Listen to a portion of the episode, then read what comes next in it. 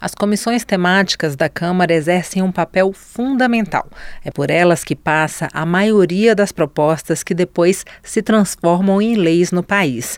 E a maior parte dos projetos analisados pelos deputados é conclusiva, ou seja, é analisada apenas pelas comissões, não precisa nem passar por votação no plenário.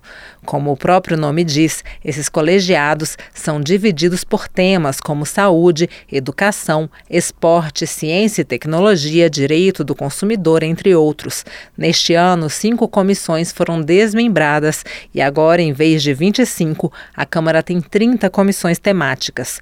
Tanto a quantidade de vagas quanto quem vai presidir cada comissão são definições feitas pela mesma regra, a proporcionalidade partidária, ou seja, a quantidade de deputados de cada partido.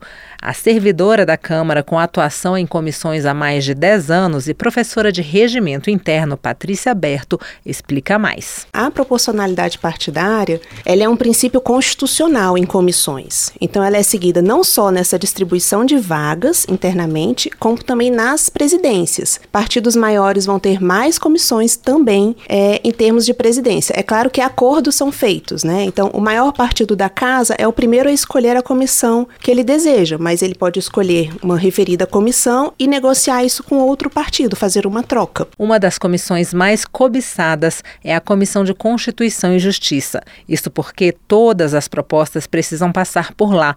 O colegiado avalia, entre outros pontos se os projetos estão de acordo com a Constituição e tem o poder de arquivar uma proposição que considere irregular. Patrícia Berto ressalta outro ponto importante das comissões. É nelas que se dá a maior oportunidade de contato entre a sociedade e os parlamentares. Tem um aspecto de é, debates mais profícuos, né, que ficam aí para a posteridade, inclusive tudo muito bem documentado e gravado, e são órgãos mais permeáveis. Né? Em qual sentido? A, a sociedade civil tem mais acesso aos debates em comissão, e aos parlamentares do que num plenário. Nos plenários de comissão, a sociedade consegue chegar lá, ouvir os debates e olhar olho no olho do deputado e ter uma conversa e colocar o seu pleito. As audiências públicas que ocorrem nas comissões também servem para que a sociedade ajude os deputados no processo de amadurecimento de uma proposta.